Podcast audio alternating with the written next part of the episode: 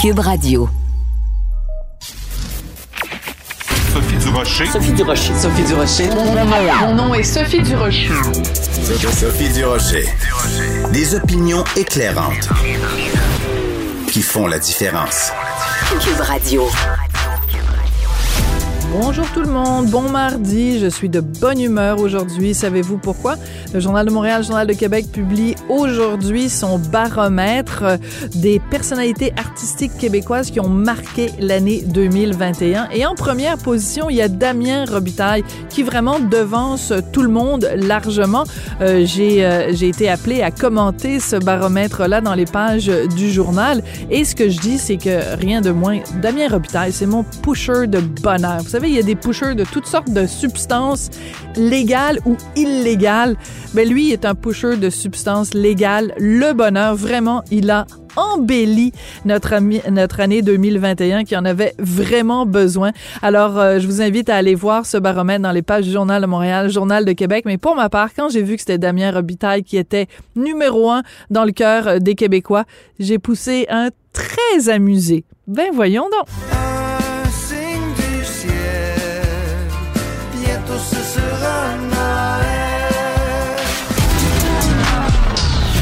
De la culture aux affaires publiques. Vous écoutez Sophie Durocher. Cube Radio. Alors, je vous ai déjà parlé euh, du fameux euh, docteur TikTok, Mathieu Nadeau-Vallée. Je l'ai interviewé à plusieurs reprises ici à l'émission. Donc, c'est ce jeune euh, médecin, oui, c'est ça, je vais finir par le dire, ce jeune médecin qui, sur les réseaux sociaux, combat la désinformation en donnant de la bonne information au sujet des mesures sanitaires, au sujet du vaccin. Ben, écoutez, c'est pas tombé dans l'oreille d'un sourd tout le travail qui fait Mathieu Nadeau-Vallée parce que euh, la semaine dernière, il y a quelqu'un qui lui a écrit en disant ben merci parce que après avoir écouté vos capsules, j'ai décidé d'aller me faire vacciner. Cette personne-là s'appelle Lise Miville et on l'a au bout de la ligne. Madame Miville, bonjour. Bonjour, Madame Rocher. Bonjour, Madame Miville. Écoutez, je suis très contente de vous parler, très contente que vous ayez accepté notre invitation. En fait, c'est ma collègue Florence Lamoureux qui est recherchiste pour l'émission. Et euh, moi, je regarde régulièrement le fil euh, Twitter de Mathieu Nadeau-Vallée. Et là, j'avais vu votre commentaire. Puis, euh, Monsieur Nadeau-Vallée vous avait signalé aussi en disant, ben, voyez, ça sert à quelque chose de faire ce que je fais. Comment, euh, pourquoi vous avez accepté de venir euh, nous parler après que Florence vous ait contacté? Bien, en fait, euh, je trouvais ça intéressant peut-être d'apporter un petit peu, d'être un petit peu la voix des personnes qui qui osent pas se faire vacciner par crainte souvent et non pas nécessairement par par complotisme. Oui. Et bon, je voulais vous dire un petit peu là, de quelle façon ça avait ça s'était présenté pour moi. Euh, en fait, c'est que moi, j'étais vraiment dans un dilemme là, depuis le début de l'été avec euh, le, euh, ce fameux vaccin et la COVID parce que j'avais, je vous dirais, autant peur du vaccin que de la COVID. Et je savais vraiment pas à qui m'adresser pour avoir l'information dont j'avais besoin. moi, j'avais vraiment besoin de comprendre ce, vaccin-là. Qu'est-ce qu'il y a là-dedans? Comment ça a été formulé? Parce que dans ma tête, ça s'était fait vite avec une nouvelle technologie et j'étais vraiment, j'étais vraiment craintive par rapport à ça. Puis l'information qui m'arrivait souvent, c'était, bon, je, l'ai compris par la suite, c'était de la désinformation. Puis à chaque fois que je me sentais prête à prendre mon rendez-vous, il m'arrivait toujours une, information comme ça qui venait me faire changer d'idée. Puis donc, j'étais toujours en train de très ambivalente là, par rapport à la décision que je devais prendre. Et puis, finalement, je suis tombée sur, euh, sur les capsules du docteur euh, Nadeau-Vallée. Puis, euh, ça, ça m'a vraiment... Je suis vraiment tombée sur la bonne personne qui, qui a expliqué les choses d'une façon, pour moi, très, très claire, très précise, qui allait... Ce qui m'a aidé beaucoup aussi, c'est qu'il allait vraiment chercher la désinformation, les vidéos de désinformation que moi, je voyais passer. Puis, il expliquait pourquoi chaque, chaque chose qui avait été dite, chaque élément euh, était faux, était euh, bon, était pas euh, exact. Et alors ça, ça, venait vraiment m'aider là à, comprendre que finalement ce que j'entendais, c'était pas c'était pas les bonnes choses, puis que bon, lui, je lui ai fait confiance, je vous dirais, très, très, très rapidement. Puis, en plus, ben, il, a, il a référé aussi des, des balados qui ont vraiment achevé de me convaincre. Euh, les balados à votre santé là, qui, euh, qui mentionne dans sa page, puis avec euh, docteur Éric Sabat et docteur Elie Haddad. Ça, je vous dirais, ça a vraiment achevé de me convaincre. Ça, ça a été là, les informations qui me manquaient. Dans le fond, là, l'explication de c'est quoi le vaccin, euh, qu'est-ce qu'il fait, comment il agit exactement et et bon, il expliquait là d'une façon très euh, vulgarisée là l'ARN. Puis euh, quand j'ai fini d'écouter le balado, je me suis dit bon, ok, là, je, j'ai enfin trouvé les bonnes personnes pour pour m'aider à comprendre puis euh, à me convaincre. Puis j'ai appelé et j'ai pris mon rendez-vous et là, je peux vraiment y aller d'une façon là confiante et je pense je pense pas là que je pourrais me laisser me laisser influencer là à nouveau là par par la désinformation que je pourrais recevoir. Je pense que ça, j'ai vraiment été convaincue par toutes les informations que je suis allée chercher euh, à ces endroits-là. D'accord. Alors donc, vous avez pris rendez-vous. À quelle date vous vous faites vacciner? Cet après-midi. Ah! Formidable! Oui, c'est ma première dose cet après-midi. J'avais bien hâte. J'ai même réussi à la faire devancer parce que quand j'avais téléphoné à l'endroit où je devais aller, c'était juste au 26 décembre. Je trouvais ça loin. Euh, je vous cache pas qu'avec l'augmentation des cas au micron et tout ça, euh, ça, ça, bon, ça m'inquiétait.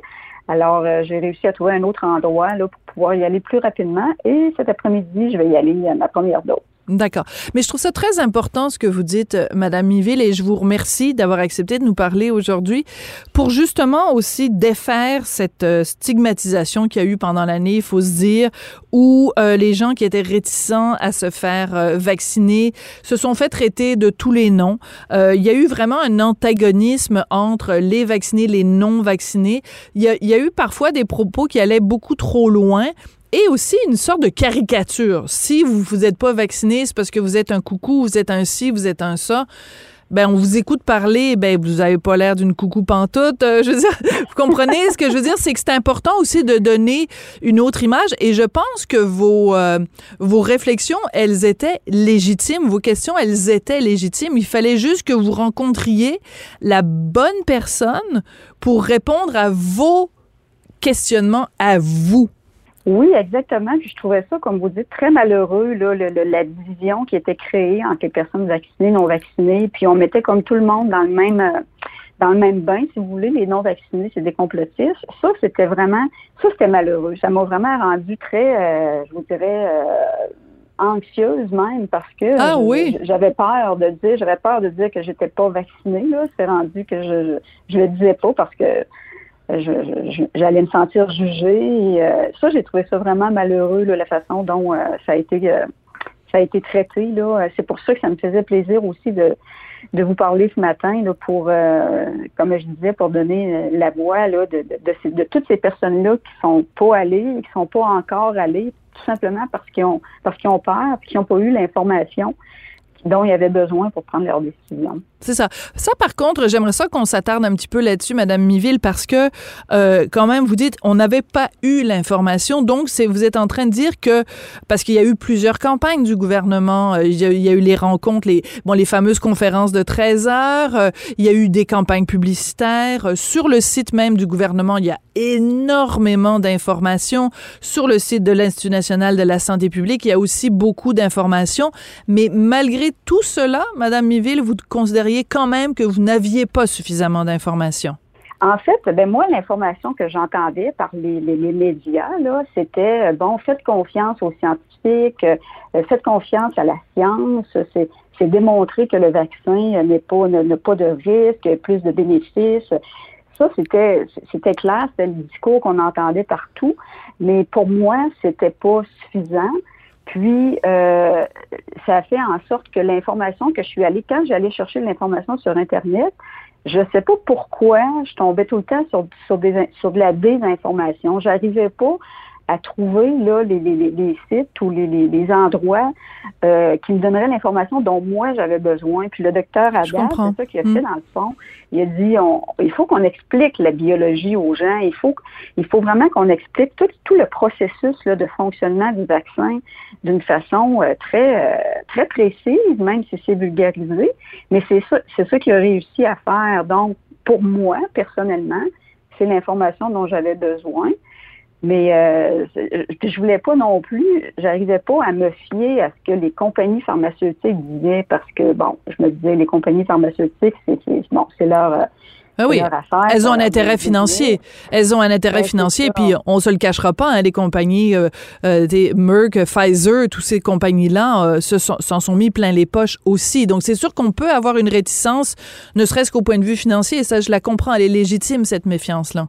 Oui, c'est ça. Puis, euh, puis quand, quand le docteur Haddad a parlé, il, m'a vraiment fait comprendre aussi à quel point il y avait beaucoup, beaucoup, beaucoup de scientifiques euh, indépendants des compagnies pharmaceutiques. Ça, ça, ça m'a sécurisé aussi de voir à quel point euh, c'est pas c'est, pas seulement les compagnies pharmaceutiques là, qui, qui, qui, qui donnent leurs informations sur leurs produits, mais que c'est vraiment contre-vérifié par tous ces scientifiques indépendants. Euh, en tout cas, il a réussi vraiment à mettre les choses euh, clair pour moi dans sa façon de l'exprimer.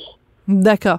Euh, on parle bien de Pierre Haddad, hein, qui est euh, professeur à l'Université euh, de, Montréal. Donc, ben, écoutez, moi, je pense que vous leur faites... Non, non, c'est, non, c'est le docteur Élie Haddad. Élie Haddad, pardon. D'accord. Oui, à Sainte-Justine, oui. Ah, celui qui est à Sainte-Justine. D'accord, je l'ai ici, là. Élie Haddad, chercheur du CHU Sainte-Justine, professeur titulaire à l'Université de Montréal. D'accord. Un immunologue qui a été honoré, justement, cette année. Donc, ben, on peut donc remercier docteur TikTok, mais docteur TikTok, c'est ça qui fait, hein, Monsieur C'est qu'il il fait pas juste dire euh, ben fiez-vous pas juste à moi, voici la littérature scientifique. Et c'est comme ça que fonctionne la science aussi, c'est que il y a des spécialistes dans chacun des domaines qui euh, publient, euh, qui font des publications, qui font des recherches et la communauté scientifique se penche là-dessus en disant oui, bon ça c'est valide, ça c'est valide, ça c'est moins valide et c'est comme ça que la science évolue aussi. Donc c'est pour ça que c'est important d'avoir euh, des spécialistes qui dialoguent, euh, qui dialoguent entre eux. Euh, Madame Miville, donc vous allez chercher votre première dose aujourd'hui. vous avez déjà des plans pour avoir la deuxième dose? Est-ce que vous allez aller jusque là, jusque la deuxième dose? Ah oui, oui, c'est sûr que là, tant qu'à tant qu'à y être.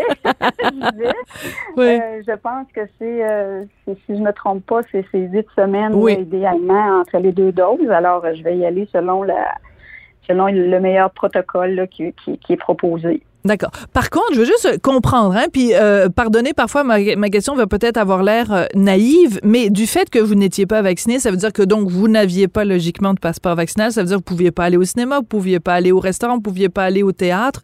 Est-ce que ça, ça vous a manqué? Est-ce que ça vous a, euh, est-ce que ça, c'était pas aussi une motivation pour vous de dire bon ben je vais aller chercher mon vaccin pour pouvoir avoir accès à tout ça?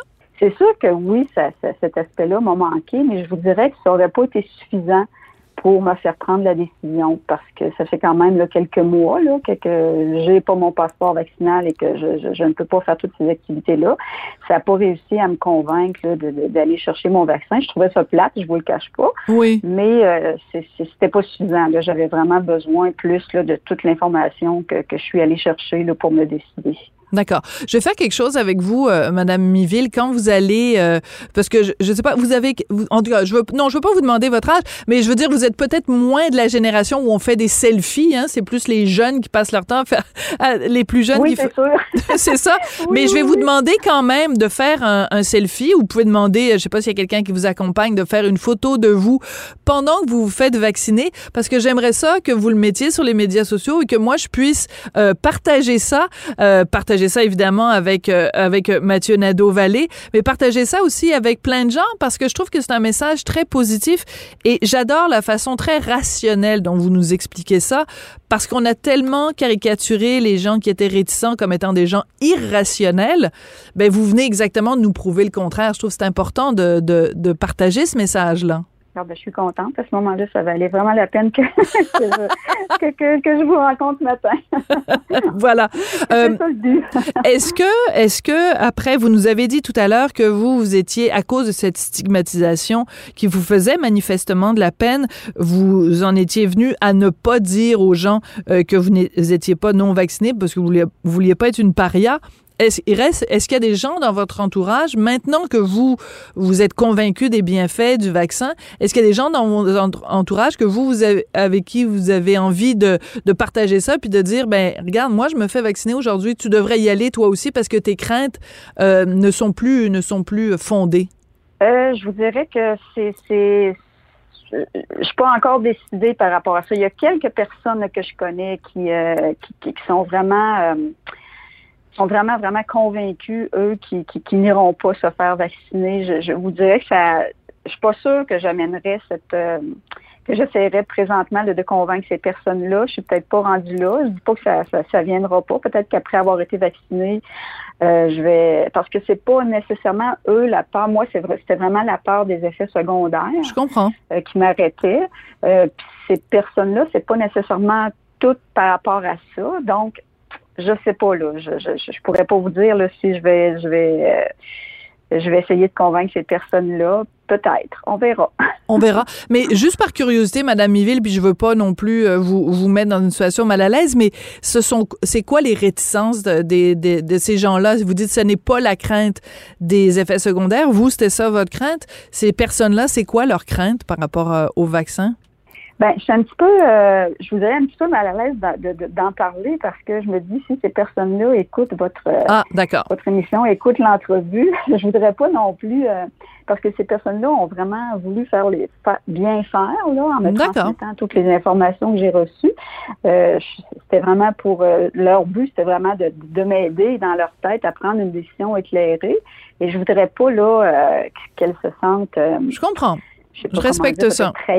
Oui, oui, je comprends. Mais de toute façon, ouais. on n'est pas obligé d'aller là. Je, je voudrais juste euh, poser la question parce que ça aurait été intéressant, en effet, de savoir des arguments parce que peut-être ça donnerait des idées à Mathieu Nadeau-Vallée pour faire d'autres capsules pour, euh, pour venir euh, contrer ces, ces, ces arguments-là. Mais je comprends tout à fait votre réticence. Écoutez, je vous remercie énormément. Je trouve que ça prend, ça prend du front pour venir nous raconter tout ça aujourd'hui. Et je trouve c'est très charmant que vous ayez écrit à Mathieu Nadeau-Vallée pour lui re, le, le, remercier, pour lui dire que c'était grâce à vous, à lui, pardon, que vous aviez euh, pris votre rendez-vous. Euh, je vous souhaite une bonne vaccination, Madame Miville, puis j'ai très hâte de voir des photos de vous en train de vous faire vacciner. Oui, je vais vous envoyer ça, je vous le promets. Mais je vous remercie beaucoup de m'avoir invité. Ben, c'est moi qui vous remercie, puis je trouve que votre message est extrêmement important, Madame Muville, et euh, je pense que c'est une leçon aussi pour tout le monde euh, de, de la façon dont on présente euh, notre point de vue quand on parle de vaccination. Lise Muville, vous êtes donc réviseur en linguistique et vous avez, vous allez vous faire vacciner aujourd'hui. On est, on est bien content pour vous, puis donnez-nous des nouvelles. Oui, ben, je vous remercie beaucoup. Je vous souhaite une belle journée. Merci, au revoir. Sophie Durocher. Une femme distinguée qui distingue le vrai du faux. Vous écoutez Sophie Durocher. Cube Radio. Les rencontres de l'heure. Marie-Claude Barrette et Sophie Durocher. La rencontre Barrette-Durocher.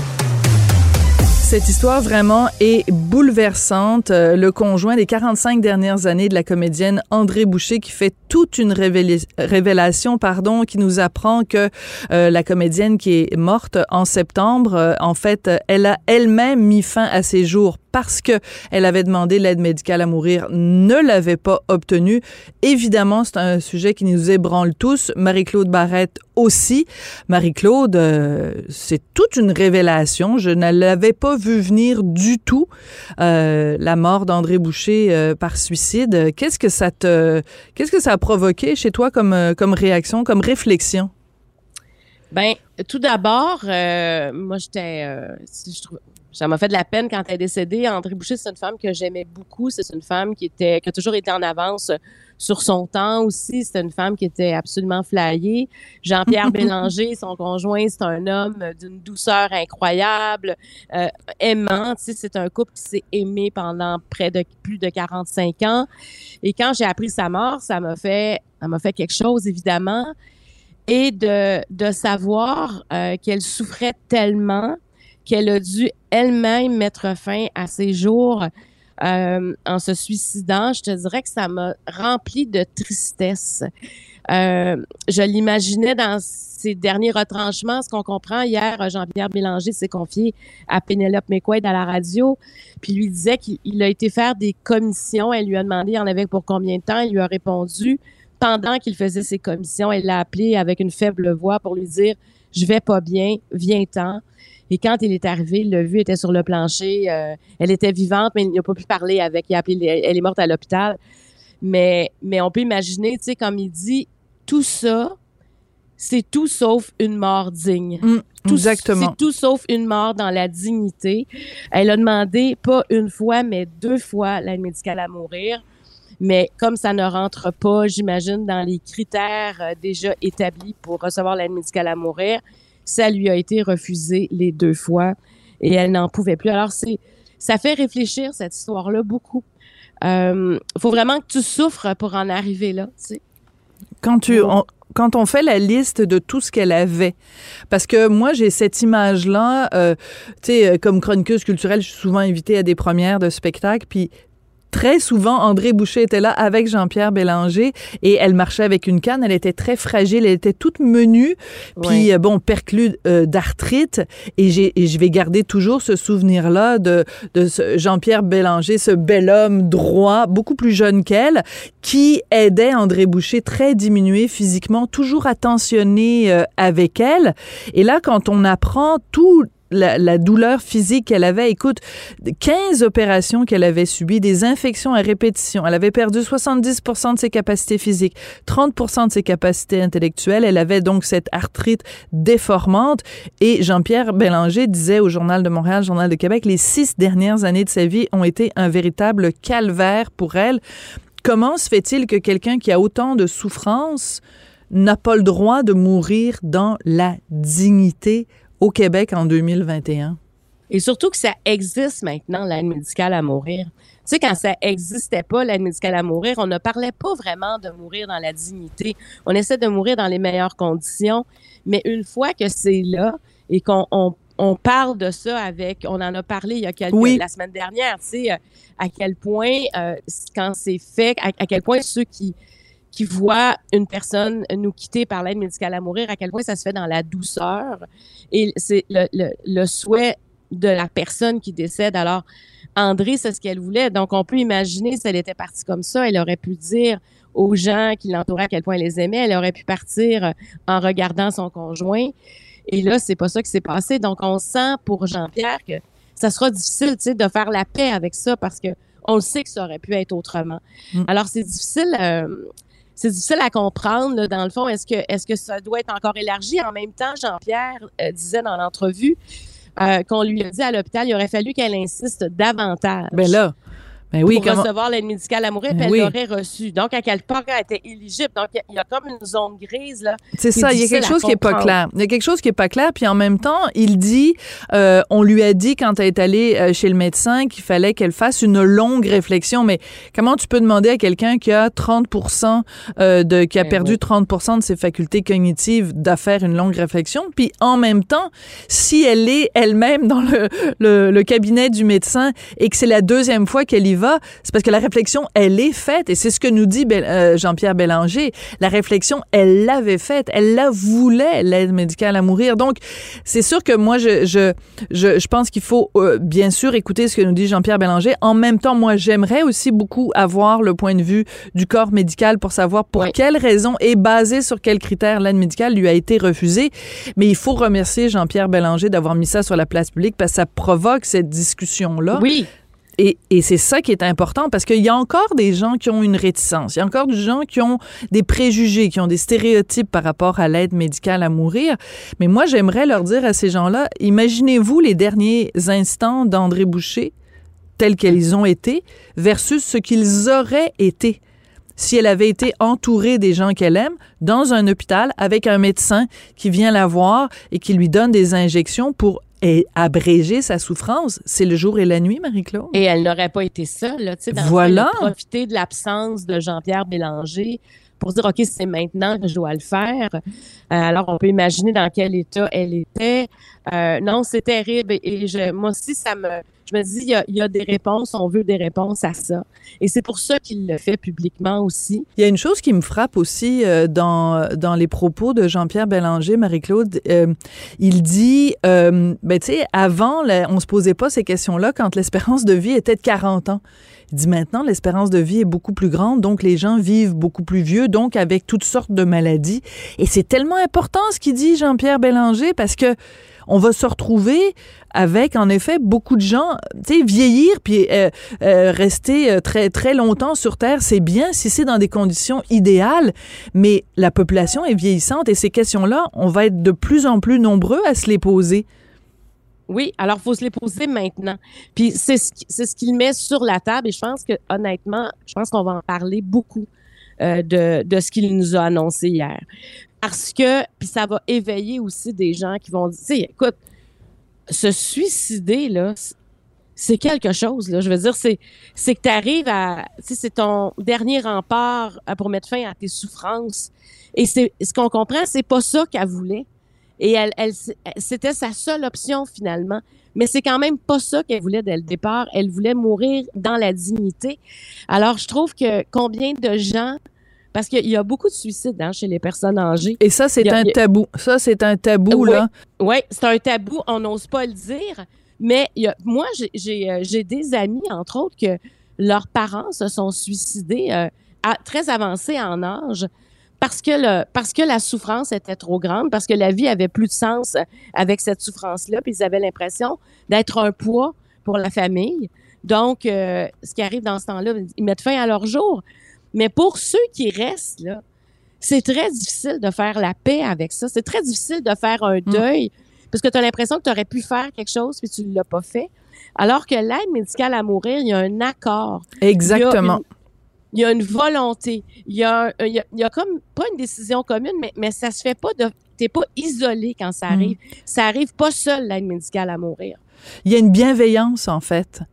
Oui, il y a une bienveillance et euh, c'est on, on, appelle ça par compassion aussi. En fait, euh, c'est il y a de la compassion puis de la bienveillance. Puis c'est vraiment les deux choses que tu peux euh, souhaiter euh, le plus. Écoute, Marie-Claude, comme chaque fois, hein, qu'on parle de suicide sur les ondes, je trouve que c'est important de redonner les les numéros de téléphone où les gens peuvent appeler si vous allez pas bien, si la, déclara la, la discussion qu'on vient d'avoir avec Marie-Claude, si ça vous donne des idées noires, vous n'êtes pas je vous donne le numéro 1-866 appel à PPE 2 L E. Donc, vous composez les chiffres qui correspondent à ces, à ces lettres-là. 1-866 appel. C'est important de le dire. Les, euh, les, les gens sont là pour vous écouter 24 heures sur 24, 7 jours euh, sur 7. Marie-Claude, je pensais jamais me passionner pour un sujet de sport parce que je sais pas si tu le sais, mais le sport, c'est la seule section dans un journal. Je passe par-dessus. Tu sais, je fais avec mes doigts, là, ça fait wang, wang, wang, wang, wang, wang, wang à la vitesse de l'éclair. Je m'en vais à la section économie, puis je passe par-dessus le sport.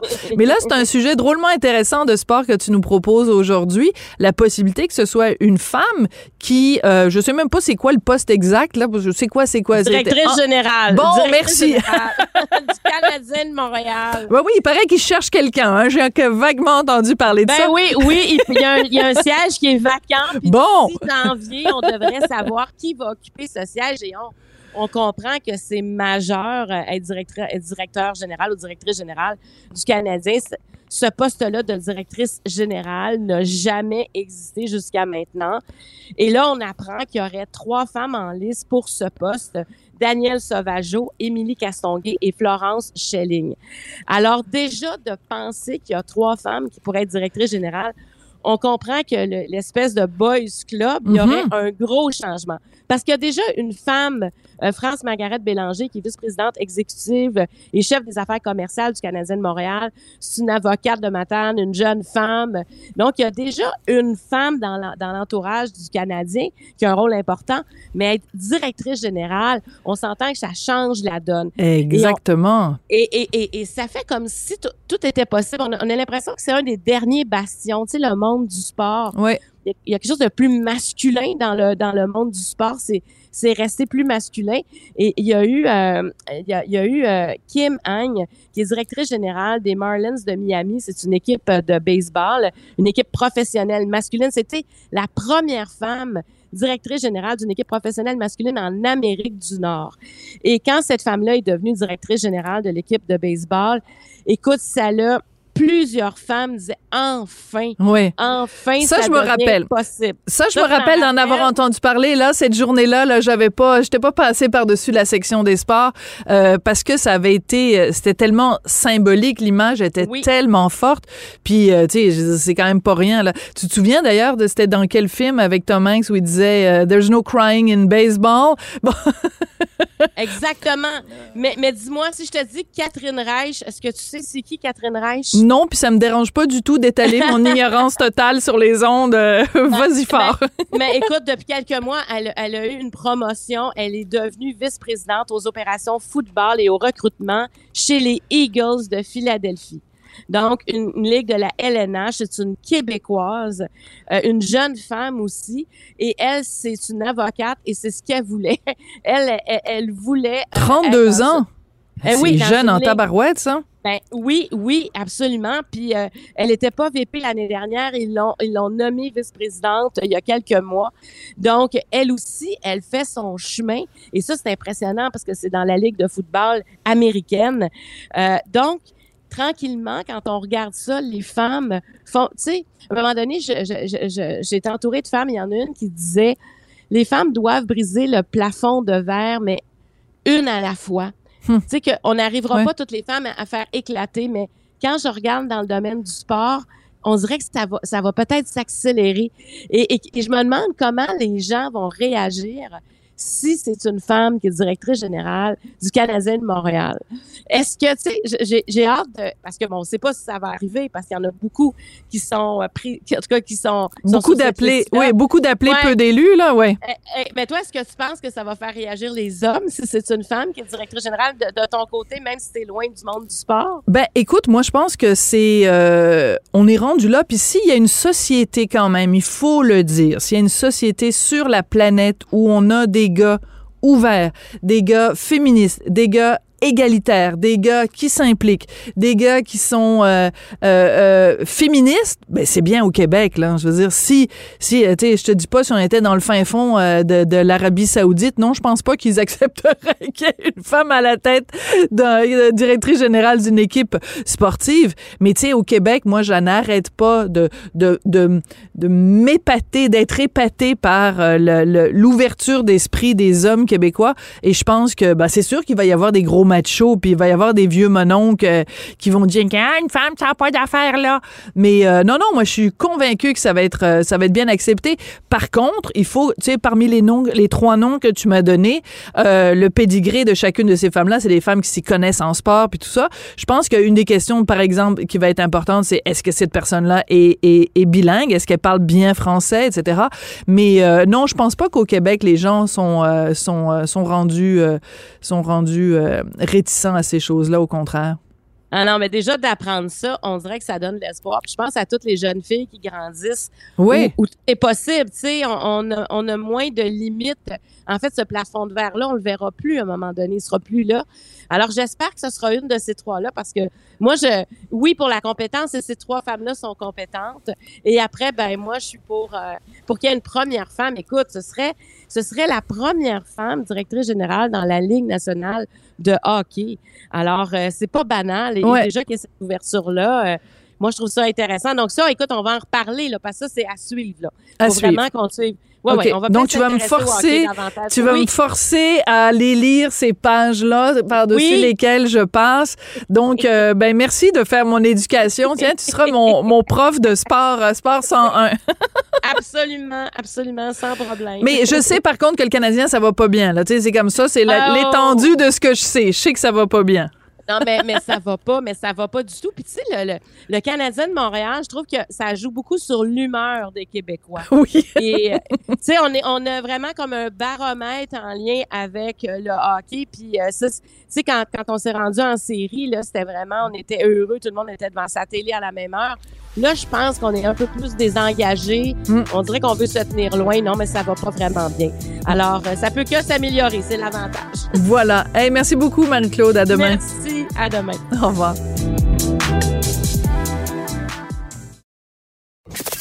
Avertissement. Cette émission peut provoquer des débats et des prises de position pas comme les autres. Vous écoutez Sophie Durocher.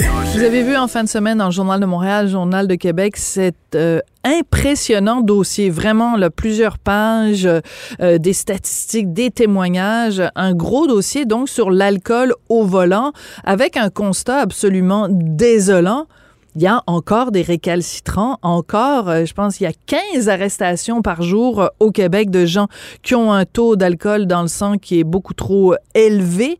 Comment se fait-il qu'il y a encore autant de récalcitrants, qu'il y a autant de gens qui continuent à mourir sur nos routes parce que quelqu'un a décidé de prendre le volant même s'il avait pris de l'alcool? J'avais envie de parler de tout ça et aussi des, mesures pour faire en sorte qu'il y ait moins de gens qui meurent, qu'il y ait moins de gens qui soient blessés.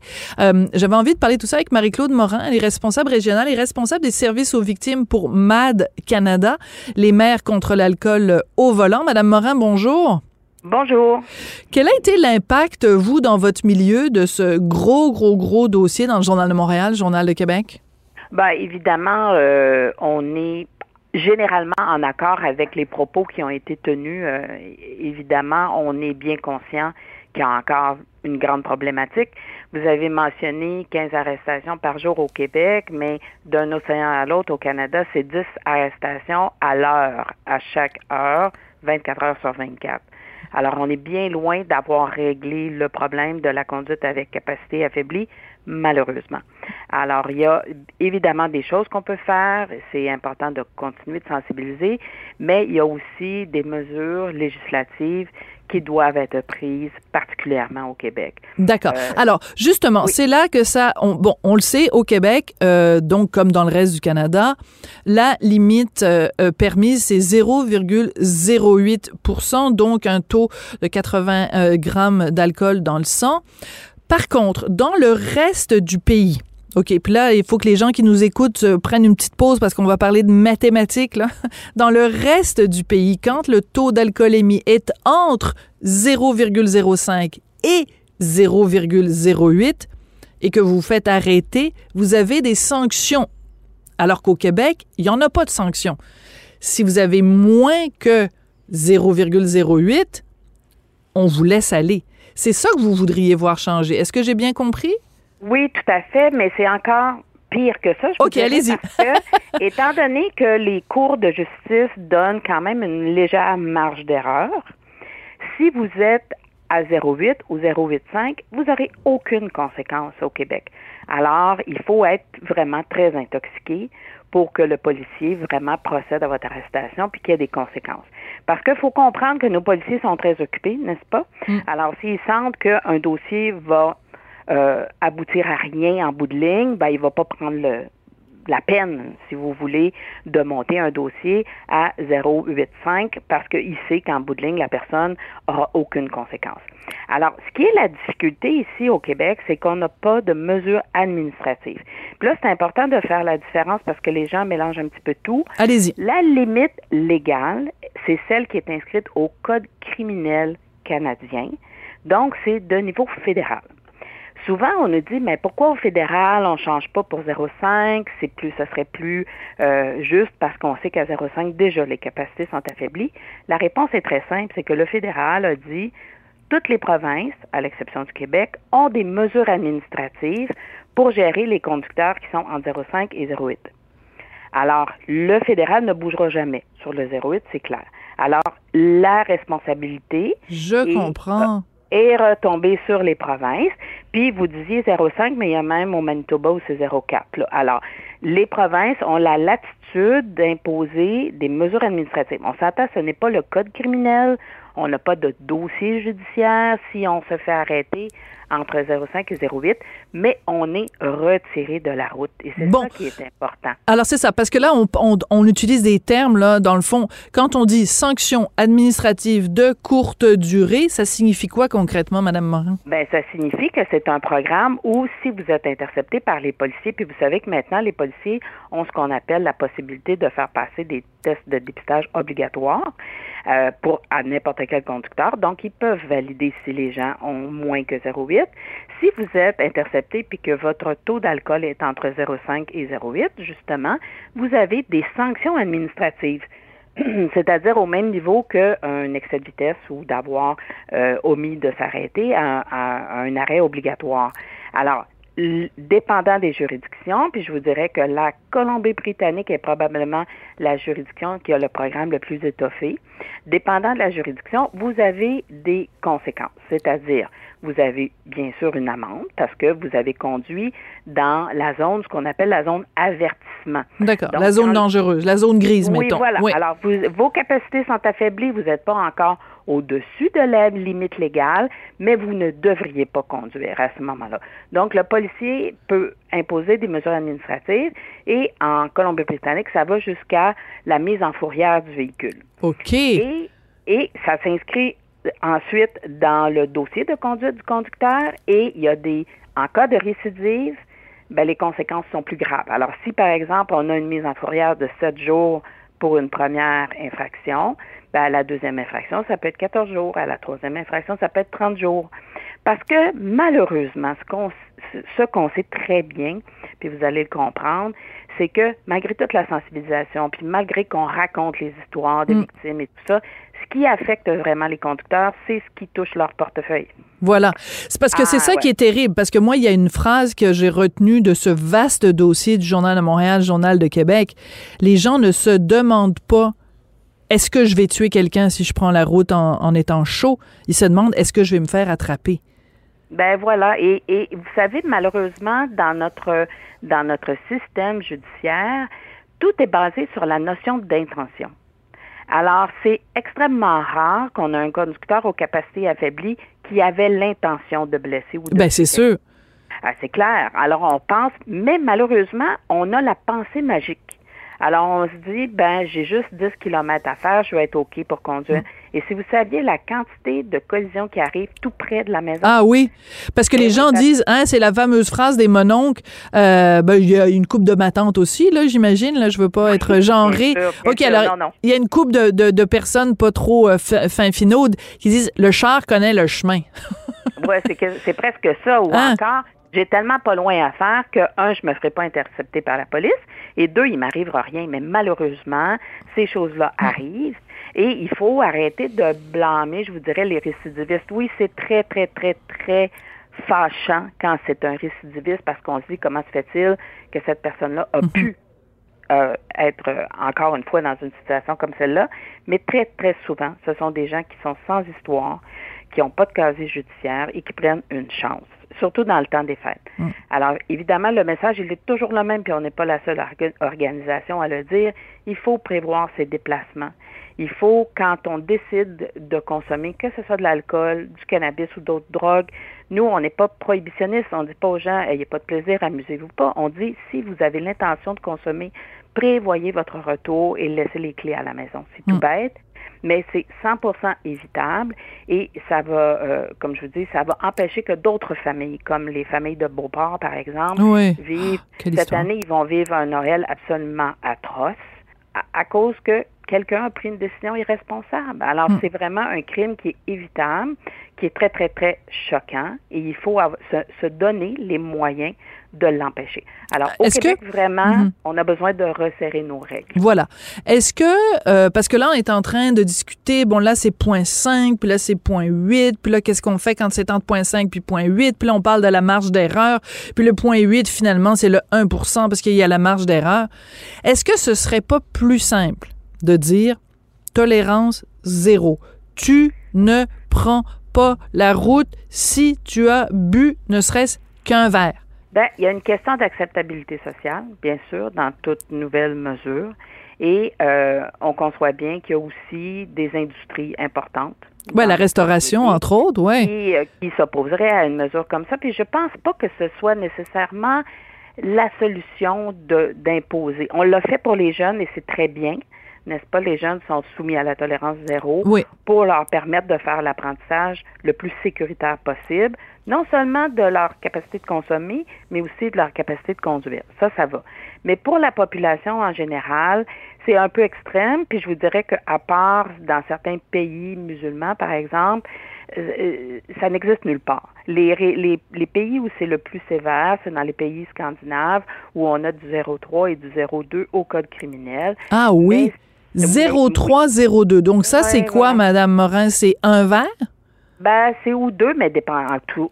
Oui, le là, temps. Tout dépendant de la personne. Voilà. Si vous êtes une femme, ça peut être un verre. Si vous êtes un homme, ça peut être deux verres. Si vous êtes corpulent ou pas corpulent. Alors, il faut pas se fier sur la notion de moi, je, moi parce que je suis un homme, je peux consommer trois verres. C'est pas vrai. Dépendant si vous avez mangé ou pas, dépendant si vous avez un rhume ou pas, dépendant si vous êtes fatigué. Alors, ce qu'on dit, c'est qu'en cas de doute, de grâce, ne conduisez pas. Bon, Madame Morin, là. Ben oui, c'est ça. Alors, Madame Morin, là, on s'en vient, c'est les temps, le temps des fêtes euh, bientôt, Noël, le jour de l'an, les parties de, de, de bureau. Enfin, bon, il y en aura pas beaucoup de parties de bureau cette année, mais quand même, moi, je veux que vous parliez à nos auditeurs et à nos auditrices, puis que vous nous disiez, moi, il y a quelque chose qui me tape sur les rognons. OK? Tu fais un party chez toi, il y a, T'as quelqu'un qui est à ta table et qui sert, te sert un verre de vin, deux verres de vin, puis tu sais, si tu dis à la personne, hey euh, Gérard, euh, tu conduis, tu devrais peut-être y aller mollo, tu passes pour la vilaine, la marâtre, la méchante belle-mère, la maison Ouais, là. mais je- je- ça, ça tend à changer, je vous dirais, mais vraiment, vous avez une responsabilité si vous recevez des gens là. Voilà. Ben, dites-le, redites-le. j'ai- j'aime beaucoup la, la nouvelle publicité d'ailleurs de notre gouvernement Ben oui. provincial. Avec les magiciens. par magie, là. Ben oui, elle est- formidable. Elle est géniale, cette pub-là. Mais c'est vraiment la solution. Puis il y a des gens qui nous racontent, bon, quand les gens arrivent chez eux, par exemple, tout le monde met ses clés dans un bocal à poisson ou dans une jarre à biscuits et personne repart avec ses clés. C'est important. Puis il y a des dossiers au Canada où les gens ont été vraiment traduits en justice pour avoir été négligents chez eux. Alors, c'est important vraiment, quand vous recevez des gens chez vous, vous êtes responsable de ce qui se passe chez vous. Il faut arrêter de dire ça me regarde pas. C'est vraiment la, la conduite avec capacité affaiblie, c'est l'affaire de tout le monde. Il faut arrêter de dire les policiers vont faire leur travail ou le gouvernement va faire son travail. Ça commence par soi. Si chaque personne se responsabilise, on va en venir à bout. Oui. Mais il faut arrêter de rejeter la responsabilité Voilà. sur les autres. Puis Voilà. de dire, parce que moi, ce que je- ce que je- euh, ce, ce que j'ai toujours comme image en tête, c'est imaginer qu'on reçoit du monde à la maison, qu'on laisse euh, qu'on laisse ça aller, puis qu'on laisse quelqu'un partir de chez nous. Là, vous nous dites on peut être poursuivi en justice, mais au-delà de ça, Madame Morin, imaginez le, le, le- on va avoir une, une mort peut-être sur la conscience. Oui. Alors moi, je vous dirais que la meilleure façon d'agir, c'est d'être très, très clair, c'est-à-dire d'aviser les, les, nos convives que s'ils consomment, ils repartiront pas avec leur véhicule, ou de venir en taxi, ou de prendre un Uber, ou de prendre le transport collectif, peu importe la méthode, ou encore les jeunes, dans la vingtaine, par exemple, c'est devenu un peu une pratique d'avoir un conducteur désigné. Absolument. Hein? Toi, tu tu bois pas ce soir, puis la fin de semaine prochaine, c'est moi qui va prendre ta place. Et ça fonctionne bien, en autant évidemment que le conducteur désigné ne consomme pas du tout. Et euh, je vous dirais qu'il y a, il y a tellement, mettons, et, puis, et moi, ce qui me, vous, vous, vous disiez des choses qui vous tapent sur les rognons, moi, ce qui me sidère souvent, c'est que personne de nos jours ne peut dire qu'il ne le savait pas. Ben c'est ça. Il y a 40 ans, les gens n'étaient pas conscients de la situation, ils n'étaient pas conscients de l'effet de l'alcool et des drogues sur leur système, mais on a fait tellement de campagnes, on en a tellement parlé, puis nous, on les sensibilise là, dès euh, l'école euh, primaire, puis ensuite au secondaire. Personne ne peut dire je ne savais pas. Alors, quand on sait, on agit en conséquence. Et moi, je veux vraiment que des dossiers comme celui de Beauport, on n'en ait plus au Québec. C'est la deuxième fois en quelques années où on a des familles complètes qui sont tuées. Ça n'a aucun sens. Oui, c'est ça. Il y avait le témoignage dans le, dans le journal, dans le dossier du monsieur qui a perdu. Donc, euh, il a perdu sa fille, euh, son. euh, en tout cas, bref, c'est- c'est c'est une famille Oui, complète. Il a perdu quatre, quatre, Quatre membres, membres de sa famille, ouais. Et euh, vous vous rappellerez le dossier de Saguenay où ils ont Ouais. perdu trois membres de leur famille, puis la, petite- la maman attendait un autre bébé. bébé, C'est ouais. épouvantable, ces situations-là. Et ces familles-là ne s'en remettent pas. La communauté ne s'en remet pas. Il faut arrêter de banaliser. Et malheureusement, comme vous disiez, quand on laisse quelqu'un consommer chez soi puis qu'on le laisse partir en sachant qu'il a consommé, on banalise la situation. Et il est temps que tout le monde, vraiment tout le monde, euh, soit sensibilisé et agisse pour qu'on en finisse. Voilà, pour qu'on passe tous un beau Noël et que Voilà. et que ça se passe dans la joie et la bonne humeur, qu'on soit, euh, on peut se mettre chaud là, on peut, on peut être sur le party puis euh, partir sur une balloune, Mais Ben voilà, mais dormez sur le sofa de vos amis. exactement. Mais surtout, même si vous ronflez, c'est pas grave, on vous aime quand même. Ben Bon. voilà. Alors, mais, mais pour les pour les gens qui invitent, évidemment, il faut être prêt à ça. Voilà, Et exactement. voir que peut-être mon oncle va rester sur le sofa, mais c'est OK. Mon oncle, mon oncle Gérard ou ma tante Ginette, hein? Fait- oui, oui, tout à fait, tout à fait. Ça fait partie du temps des fêtes. Voilà, exactement. Ils coucheront parmi les manteaux de fourrure. Ah non, ça c'est une autre époque. Maintenant, c'est plus ça. les, les manteaux vegan maintenant. Marie-Claude Voilà, Morin, ça a été un- un- une très bonne, euh, une très bonne. euh, ça nous a beaucoup éclairé parce que cette différence-là entre le point 5 et le point 8, c'était peut-être un des points qui était peut-être moins clair. Donc, je pense qu'on a bien clarifié ça pour les gens Oui, euh, aujourd'hui. C'est important de démêler tout ça parce Voilà. que autrement, les gens se braquent contre la mesure. Ouais. Et il faut bien comprendre de quoi on parle. de, de l'expliquer. Donc, une contravention ou retirer la voiture pour des gens qui seraient entre point 5 et point 8. Marie-Claude Morin, vous êtes responsable régionale, responsable des services aux victimes pour euh, MAD Canada, les maires contre l'alcool au volant. Je vous souhaite un très joyeux temps des fêtes. Merci. Ben, vous aussi, santé et sécurité. Voilà, santé et sécurité. Et c'est là-dessus qu'on va se quitter. Merci beaucoup d'avoir été là. Merci à Jean-François Paquet à la mise en nom de la réalisation, Florence Lamoureux comme d'habitude à la recherche. Moi, je m'appelle Sophie Durocher. Je vous dis au revoir. Merci et à demain.